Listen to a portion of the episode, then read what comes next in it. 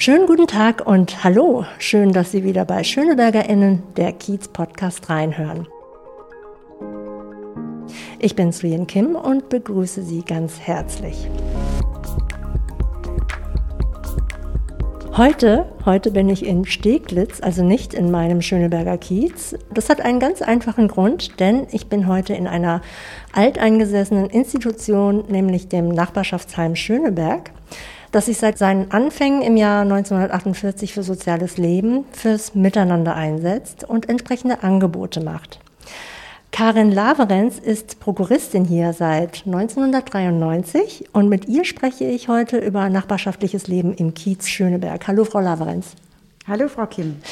So, jetzt muss ich eine kleine Erklärung machen, weil ich habe bislang alle Interviews ohne Maske gemacht, weil wir ja auch immer weit auseinander saßen. Und es kann sein, dass es sich ein bisschen dumpf anhört. Deswegen Sie zu Hause oder ob im Auto oder beim Joggen, wenn Sie jetzt das Gefühl haben, irgendwas ist auf meinen Ohren. Nein, das sind nicht Ihre Ohren. Das sind die Masken, die unsere Stimmen ein bisschen dumpf klingen lassen.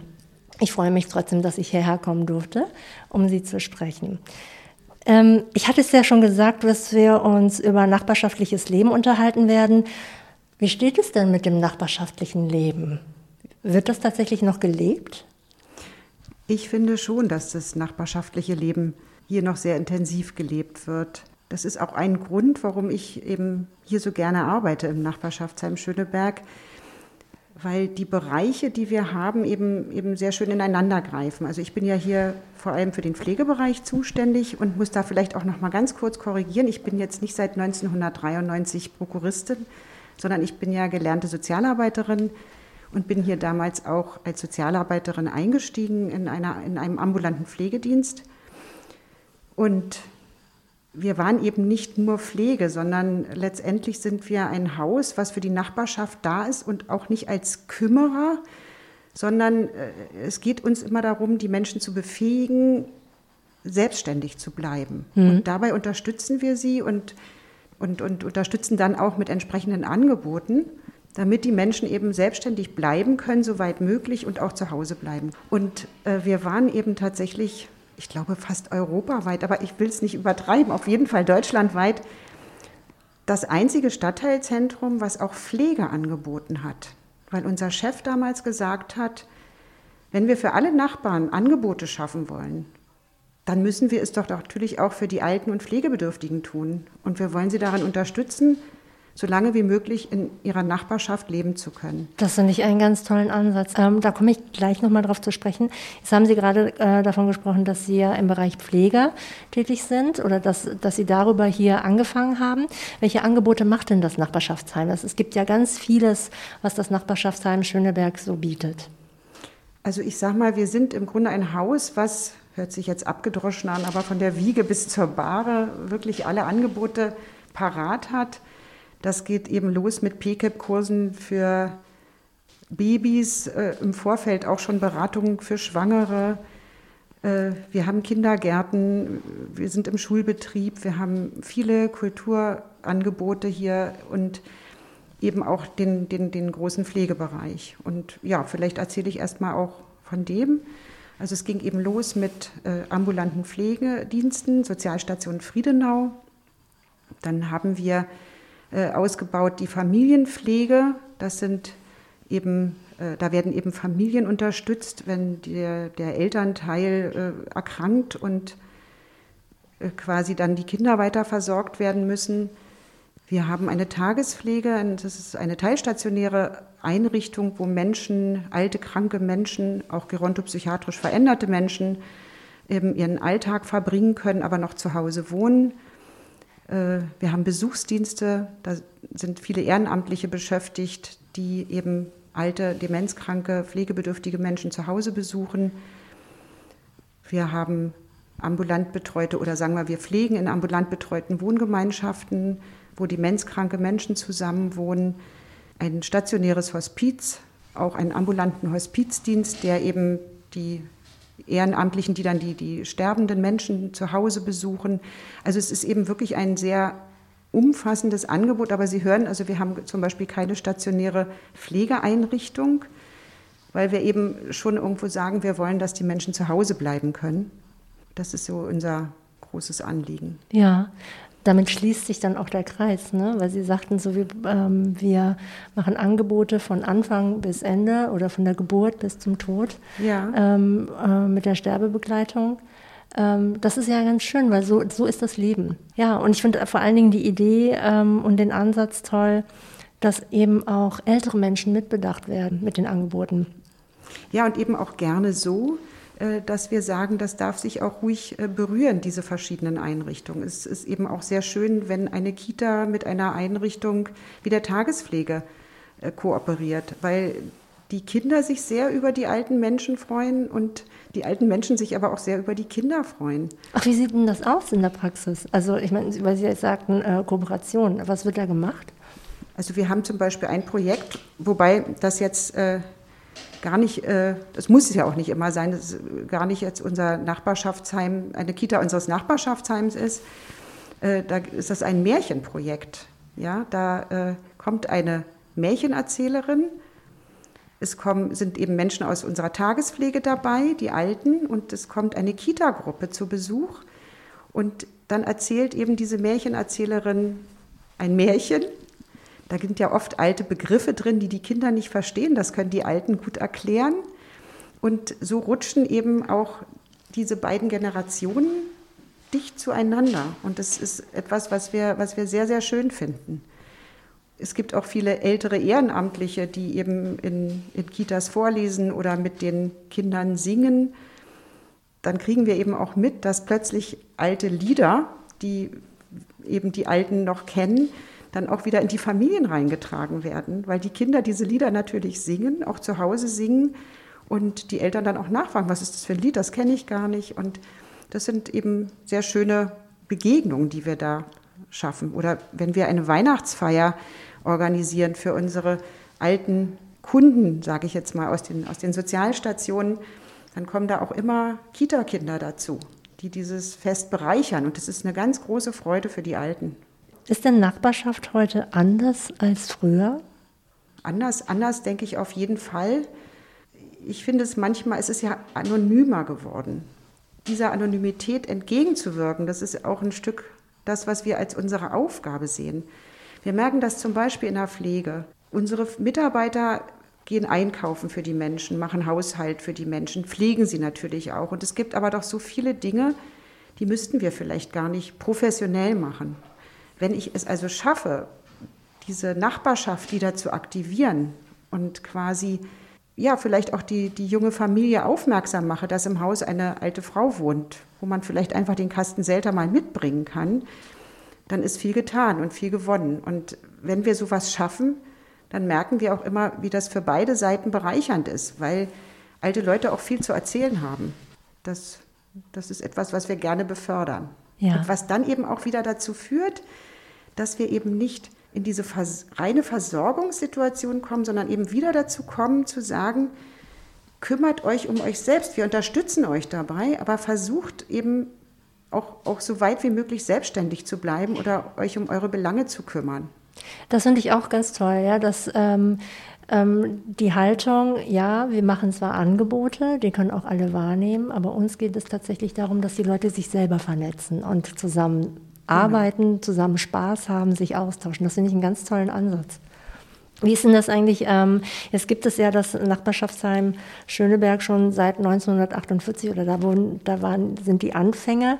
Ähm, und die Arbeit hat sich ja über die Jahrzehnte verändert. Was ist denn, ich meine, Sie waren damals nicht dabei natürlich, aber Sie haben es immerhin 30 Jahre jetzt auch erlebt. Ja. Was hat sich denn so verändert an den Angeboten? Was sich sicherlich auch an der Nachfrage orientiert. Also das, was, was, was wir jetzt eben, eben auch merken, ist, es wird natürlich alles auch etwas digitaler und es gibt ja auch inzwischen sehr schöne nachbarschaftliche Netzwerke wie das nebenan.de.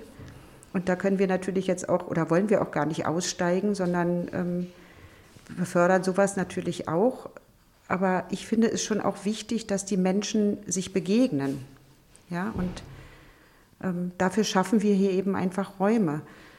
Ich meine, wir haben damals, das, kenne ich natürlich auch nur aus dem Buch, äh, hat das Nachbarschaftsheim angefangen mit Nähgruppen. Da haben sich die Menschen nach dem Zweiten Weltkrieg quasi selbst geholfen, indem sie Räume gesucht haben, äh, wo sie eben ja, einfach alte Stoffe genommen haben und Sachen genäht haben, weil es eben auch nichts zu kaufen gab. Also auch schon damals eben dieses selbsttätig werden und nicht von irgendwo ein Angebot bekommen und gar nicht mehr selber etwas machen müssen, sondern ja, äh, sich selbst befähigen. Und ich finde, das ist einfach so geblieben. Also natürlich gucken wir immer, was braucht die Nachbarschaft und dann versuchen wir die entsprechenden Angebote zu schaffen. Vielleicht ist ein ganz gutes Beispiel, ist aber auch schon nicht mehr ganz jung. Es gab früher eben nur stationäre Pflegeeinrichtungen für alte Menschen. Und unsere Mitarbeiter in der Pflege, und da war ich damals ganz nah dran als Sozialarbeiterin, haben oft gesagt, wir haben jetzt eine Patientin, die kann nicht mit der ambulanten Pflege allein weiter in ihrer Wohnung leben. Sie braucht einfach durch zum Beispiel ihre Demenzerkrankung eine 24-Stunden-Pflege. Die Heime waren vor allem damals noch überhaupt nicht darauf ausgerichtet, sich auf Demenzkranke einzustellen. Eine stationäre Pflegeeinrichtung hatte einen strukturierten Tagesablauf und wer dort einzog, der musste sich dort anpassen. Ein Demenzkranker kann sich nicht anpassen. Nein, das geht das nicht. Geht nicht. Mhm. Und so war, so gab es für uns eigentlich damals nie eine, eine Möglichkeit, diese Menschen gut, gut weiter zu begleiten. Und ich habe dann, das war, ich sag mal, in den Ende der 90er Jahre von einem Modell gehört, das sind die ambulant betreuten Wohngemeinschaften gewesen. Völlig einfach.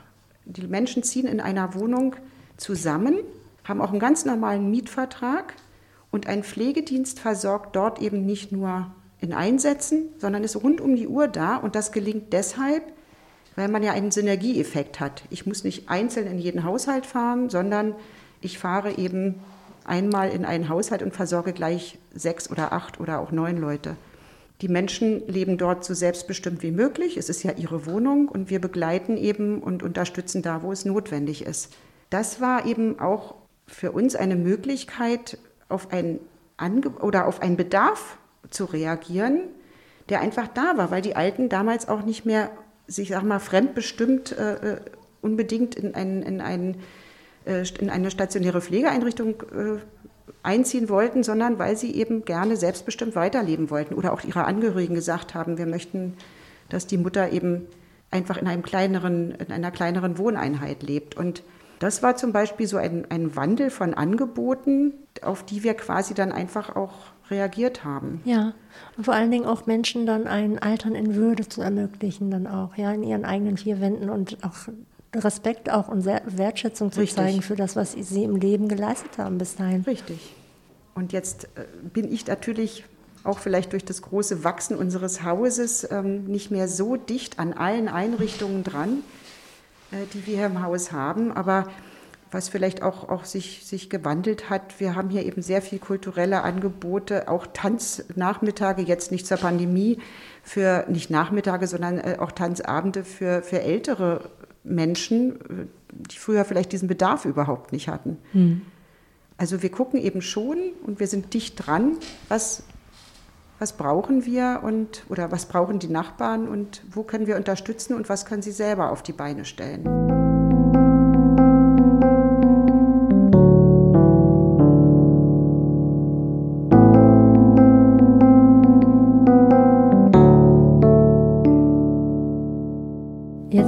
Ja der Begriff Heim ein bisschen antiquiert. Ne? Und Richtig. vielleicht ist es auch so, dass viele mit dem Begriff Heim eher was Negatives in Verbindung bringen, wie zum Beispiel Pflegeheim oder Erziehungsheim. Aber Heim an sich hat ja eigentlich was sehr Warmes. Ja? Man sagt ja auch, es ist so schön heimelig gerade.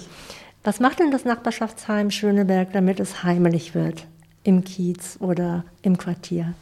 Vielleicht erstmal auch noch mal zu dem Begriff. Das führt tatsächlich oft zu Missverständnissen. Also äh, Menschen rufen hier an und sagen, ähm, ich würde gern zu Ihnen ins Heim ziehen.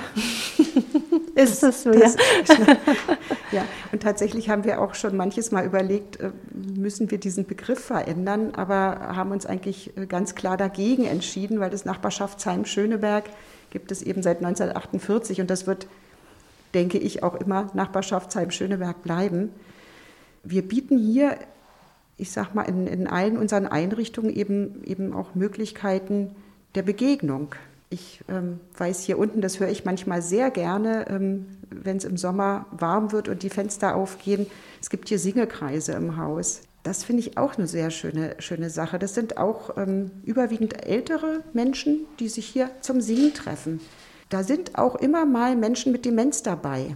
Und die werden aber nicht mit ihrer Demenz wahrgenommen, sondern sie kommen eben auch zum Singen und werden quasi dann einfach damit eingemeindet. Und ich weiß, dass wir uns eben alle immer auch sehr an diesem Singen erfreuen.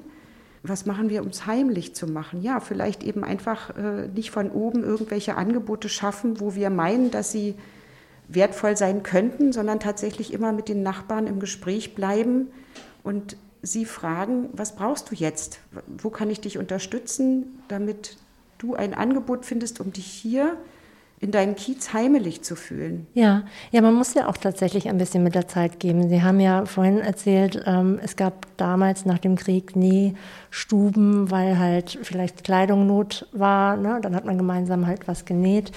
Und äh, Gesellschaften verändern sich ja auch, ja, und Quartiere verändern sich ja auch. Und dann ist es sicherlich sinnvoll, auch hinzuhören, was braucht ihr und was können wir entwickeln. Ist es tatsächlich so, dass Sie dann auch im Quartier Umfragen machen oder schauen, was da gerade ist, dass man sagt, ja, wir müssen uns darauf einstellen, das haben wir noch nicht, das sollten wir vielleicht angehen? Ich bin mir sehr sicher, dass es auch, auch diese Art von Umfragen immer mal wieder gab. Ich habe jetzt aber tatsächlich äh, kein passendes Projekt präsent, wo ich, wo, ich, wo ich einfach ein Beispiel geben könnte.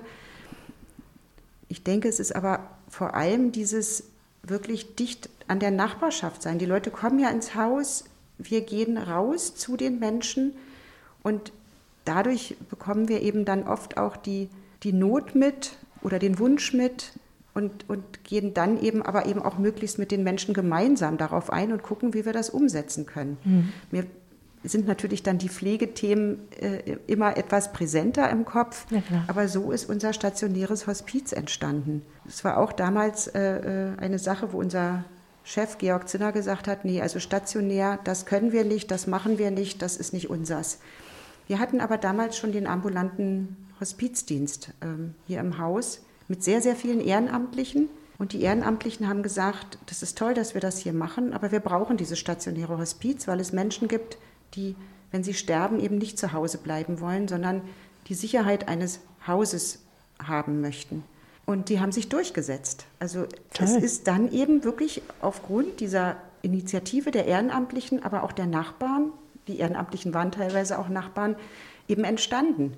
So sind eigentlich all unsere Angebote entstanden. Also nicht, wir sehen irgendwie einen Bedarf, vielleicht in der Stadt oder im Land, oder wir hören, ähm, das wäre jetzt gerade, ich sag mal, der neue Trend und deshalb setzen wir das um, sondern es ist schon immer eher wirklich kiezbezogen. Was wollen denn die Leute hier? Wollen sie das wirklich? Brauchen sie das? Oder ist der Bedarf hier gar nicht so groß?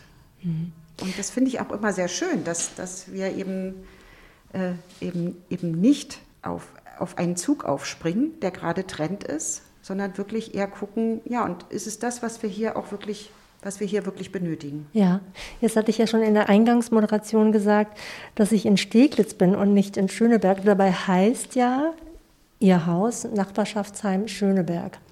Wie kam denn das eigentlich, dass Sie jetzt hier sitzen und nicht selber im Kiez? Also unser Mutterhaus steht äh, äh in der Fregestraße. Das ist deutlich kleiner als dieses. Und äh, das gehört auch zu Schöneberg. Und das ist um die Ecke. Ne? Das ist hier um die Ecke. Wir sitzen quasi auch wirklich ganz dicht an Schöneberg dran. Wir sind aus allen Nähten geplatzt. Wir sind wirklich sehr schnell sehr groß gewachsen und äh, konnten dann eben auch, auch die Verwaltungsstrukturen, die dann einfach auch größer wurden, äh, nicht mehr in diesem kleinen Haus unterbringen. Und dann hat uns eben äh, das Land Berlin hier dieses Haus zur Verfügung gestellt. Und dann sind wir eben nach Steglitz gezogen, aber im Grunde nur, nur auf die andere Straßenseite. Ja, ach, ja. lustig. Das ist ja lustig. Und wie gesagt, also wir sind eben auch so groß, dass wir jetzt ja nicht nur hier von diesem Standort aus unsere Angebote haben, sondern wir sind ja schon im, im ich sag mal, im Südwesten eben auch viel, natürlich in Schöneberg. Ähm, und letztendlich äh, versteht jede Einrichtung sich dann eben auch als Teil der Nachbarschaft. Ja, ganz egal, was es für eine Einrichtung ist. Und äh, ich sagte ja vorhin schon, äh, Pflege ist eben nicht nur Pflege. Also wenn bei uns ein Nachbar vorbeikommt in einer Sozialstation und braucht einen Kita-Platz, dann wird ihm nicht gesagt, dafür sind wir nicht zuständig, gehen Sie mal woanders hin, sondern wir verstehen, wir haben schon dieses Wir-Gefühl, ja. Also wir haben eben auch Kitas und da gibt es dann eben auch Ansprechpartner und da verweisen wir dann eben auch hin. Hm. Das heißt, Sie machen Angebote für jede Lebensphase. Ne? Richtig. Richtig. Das ist auch das, was wir gerne möchten. Hm.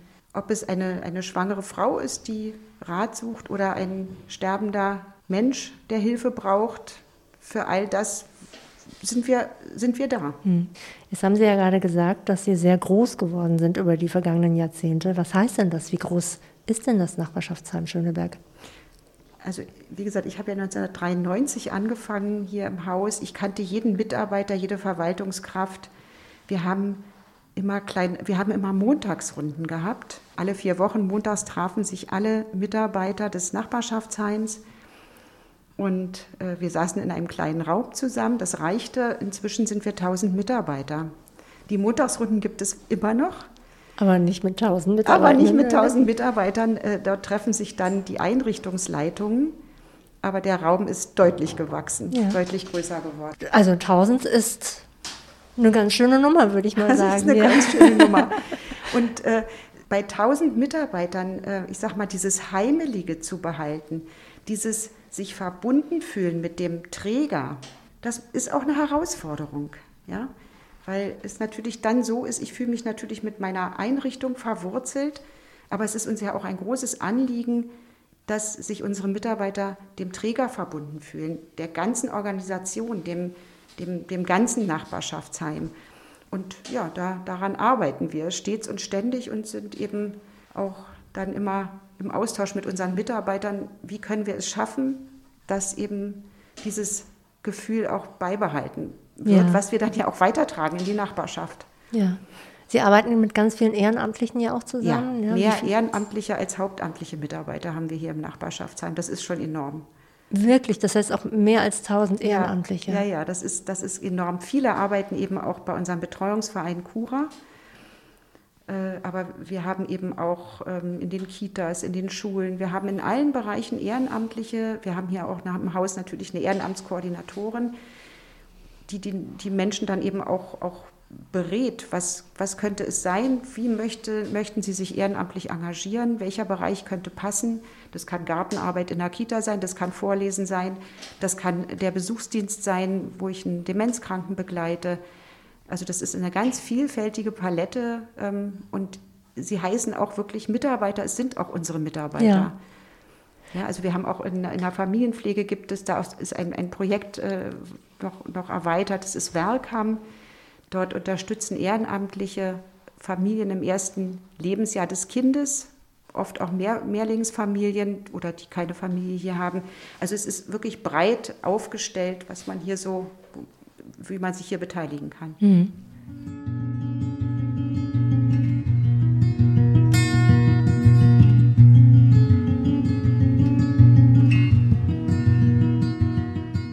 Jetzt ist es ja so, dass nachbarschaftliches Miteinander ja wirklich von den Begegnungen lebt. Und eine Corona-Pandemie macht das ja gar nicht möglich. Also man kann sich gar nicht mehr persönlich begegnen. Wie gehen Sie denn jetzt eigentlich damit um? Ich meine, das ist ja ganz schwierig. Die Kitas mussten teilweise schließen, nehme ich an. Aber was bedeutet das für die ganzen anderen Angebote, die Sie machen?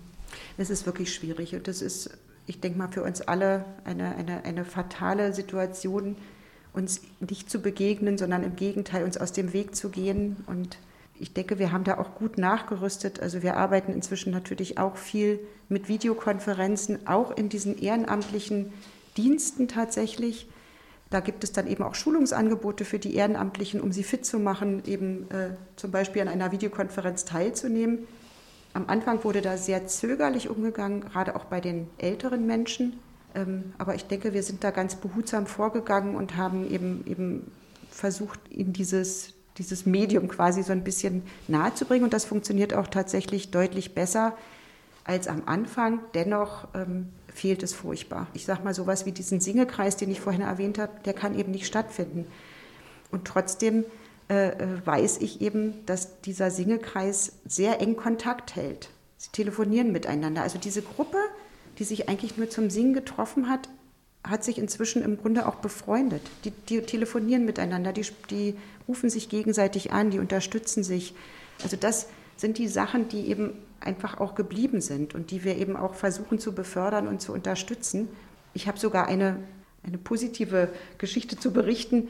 Wir haben damals, als die Kitas dann auch zu waren, eben auch Unterstützung von, von Mitarbeitenden bekommen, die dann einfach im Pflegebereich auch gesagt haben, wenn, wenn ihr uns braucht, dann sind wir einfach für euch da. Also wir sind einfach an der Stelle auch nochmal zusammengewachsen. Ja, also das, was wir sonst oft nicht schaffen, dieses große Haus quasi ja so ein bisschen zusammenzuhalten, das ist dann doch in dieser Krise so ein bisschen gelungen dass man sich gegenseitig geholfen hat, unterstützt hat und dadurch sich auch näher gekommen ist. Hm. Ähm, jetzt haben Sie ja vorhin schon erwähnt, dass äh, Videokonferenzen zugenommen haben, wie ja eigentlich überall. Aber was bedeutet das für die Angebote, die Sie machen? Also, ich, was ich ja vorhin schon sagte, die Angebote leben ja tatsächlich von der, von, dem, äh, von der wirklichen Begegnung, wie zum Beispiel ein Singekreis auch oder auch Tanzabende. Was kann man denn alternativ machen oder was konnten Sie alternativ machen? für zum Beispiel junge Eltern. Sie haben ja auch junge Eltern, junge Mütter, für die Sie Angebote machen. Gab es da irgendwas? Konnte man was umsetzen? Also ich weiß eben, äh, dass äh, diese Angebote zum Beispiel äh, Werk haben, ähm, durchaus mit den entsprechenden Hygienemaßnahmen auch weitergegangen sind, wobei eben auch viele Familien dann aus Angst sich zurückgezogen haben oder auch Ehrenamtliche gesagt haben, wir scheuen einfach jetzt den Kontakt mhm. und ziehen uns ein Stück weit zurück.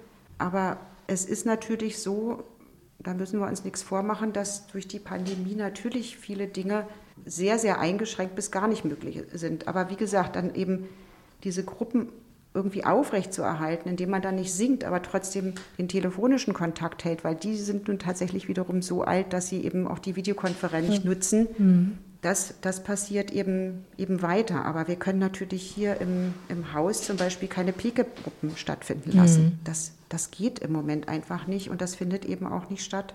Aber eben durchaus über diesen, diese Videokonferenz ähm, bleiben dann manche Angebote schon erhalten. Ja, wie war denn das, ähm, weil Sie ja auch Pflegedienste haben und auch das Hospiz?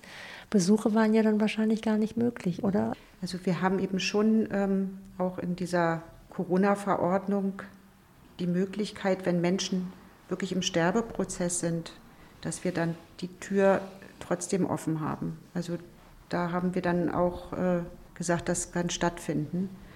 Und ich glaube, das ist auch etwas, was, was unglaublich wichtig ist. Das hat man ja im Nachgang auch gehört bei den vielen Corona-Toten, dass sie zwar in, in, in ihren letzten Stunden quasi nicht begleitet werden durften von Angehörigen, ist einmal für den Sterbenden entsetzlich, aber auch für den, der zurückbleibt. Und das ist schon bei uns im Hospiz durchaus möglich. Die Menschen können dann eben, eben auch rein.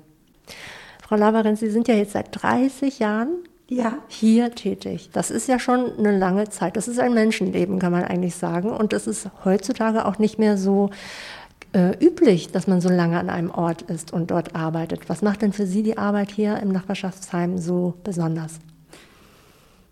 Ich denke, äh, es ist die Möglichkeit der Beteiligung, die ich hier von Anfang an im Nachbarschaftsheim Schöneberg hatte. Äh, wir haben hier nie von, ich sag mal, in einem klassisch hierarchischen System Anweisungen bekommen, wie unsere Arbeit zu gestalten ist, sondern wir hatten immer die Möglichkeit, uns zu beteiligen. Und so ist meine Arbeit über die vielen Jahre nie langweilig gewesen. Also sei es äh, den, den Aufbau dieser ambulant betreuten Wohngemeinschaften. Ich hatte einfach die Chance, das dann auch wirklich umzusetzen. Dadurch hat sich mein Aufgabengebiet verändert. Oder eben vor, ich glaube, inzwischen ähm, fünf Jahren ähm, dann der Wechsel ähm, in, die, in, in die Geschäftsführung als Prokuristin, eben jetzt nicht mehr als, als äh, Sozialarbeiterin die Beratung zu machen, sondern jetzt eben eigentlich diesen ganzen Bereich auch so ein Stück weit mitzusteuern, mitzubegleiten.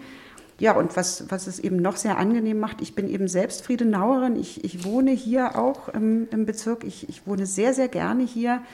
Und äh, für mich ähm, ist das überhaupt nicht in irgendeiner Weise belastend, dass ich da wohne, wo ich auch lebe, sondern ich empfinde es als unheimlich entlastend, einen kurzen Arbeitsweg zu haben. Es ist familienfreundlich und ähm, gerade jetzt zu Pandemiezeiten keine U-Bahn, keinen Bus. Ähm, und wie gesagt, wir, wir suchen immer gerne auch neue Kolleginnen und Kollegen, die eben auch Lust haben zu gestalten und sich zu, zu, zu beteiligen. Ja. Also machen Sie öffentliche Stellenausschreibungen? ja, natürlich. Also wir haben auf unserer Internetseite ein Karriere und, und, und Jobs eingestellt und da kann man jederzeit für all unsere Bereiche dann auch eine entsprechende Arbeit finden. Ja, na gut, dann äh, kann ich ja nur sagen, liebe SchönebergerInnen, schauen Sie doch mal auf die Seite von Nachbarschaftsschreiben äh, Schöneberg und vielleicht gibt es ja die ein oder andere Tätigkeit, die Sie anspricht. Ne? Das wäre ja toll. Ja, wir würden uns freuen. Ja. Was wünschen Sie sich denn für die Zukunft, für das nachbarschaftliche arbeiten für das Nachbarschaftsheim Schöneberg. Natürlich ähm, wollen wir alle, dass Corona verschwindet. Das ja, meine ich genau. nicht. Aber so grundsätzlich für die Zukunft. Welche Ideen hätten Sie oder was für eine Vision hätten Sie vielleicht für die Arbeit hier? Also ich wünsche mir eben schon, dass wir uns auch das erhalten, was unser Anliegen ist, dass wir eben für die Nachbarschaft die passenden Angebote finden und wünsche mir eigentlich dabei auch, dass wir noch übergreifender miteinander arbeiten, dass eben, ich sag mal, Pflege nicht nur Pflege ist, sondern das, was ich vorhin sagte, dass, dass eben vielleicht auch andere Bereiche viel mehr mit reingreifen, sodass Menschen eben wirklich so lange wie möglich hier zu Hause alt werden können.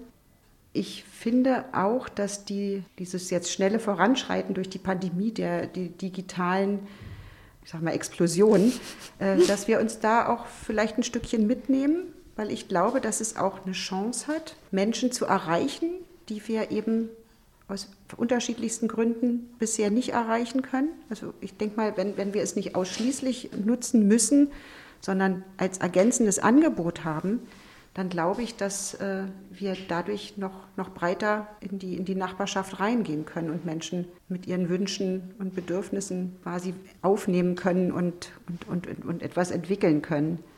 Ja, digital auf, gut aufgestellt zu sein, sei es in der Kompetenz, aber auch mit äh, Geräten, bedeutet heutzutage, das hat ja auch wirklich die Pandemie gezeigt, Teilhabe an der Gesellschaft. Weil wenn man die Möglichkeiten gar nicht hat, dann ist man tatsächlich auch abgeschnitten. Also, also auf privater Ebene natürlich auch. Ähm, arbeiten ist nicht möglich, ähm, aber das ist tatsächlich etwas, ist es eine Chance. Ja, das, das sehe ich auch so. Das, mhm. das denke ich auch. Wenn wir eben nicht mehr ausschließlich darauf angewiesen sind wie jetzt, sondern wenn wir es zusätzlich nutzen können, dann haben Sie völlig recht, dann ist es eine, eine Erweiterung der Teilhabe. Das, das ist natürlich unser Anliegen, dass wir so viel wie möglich äh, Menschen auch erreichen wollen, und befähigen wollen, eben teilhaben zu können. Ja. Frau Laverenz, wir sind tatsächlich schon am Ende unseres Gesprächs. Ich bin wirklich sehr, sehr dankbar, dass Sie äh, mich hier her eingeladen haben, dass ich ähm, Ihnen zuhören durfte. Und äh, es waren ganz interessante Einblicke. Und ich wünsche Ihnen tatsächlich auch und auch dem Nachbarschaftsheim ganz viele tolle Jahrzehnte ohne Pandemie. Vielen Dank also für diesen kleinen Spaziergang durch die Geschichte und durch die Arbeit hier im Haus. Ja, und für alle, die sich für das Engagement und die vielen Angebote des Nachbarschaftsheims Schöneberg interessieren, Sie können sich informieren auf der Webseite und zwar auf www.nbhs.de. Mit diesem Tipp verabschiede ich mich von Ihnen und natürlich auch von Ihnen, Frau Laverenz. Vielen, vielen Dank, dass ich hier sein durfte. Ich danke Ihnen auch.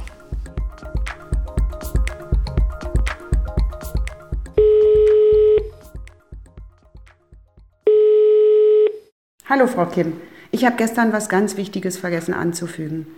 Sie haben mich gefragt, was ich mir für die Zukunft wünsche.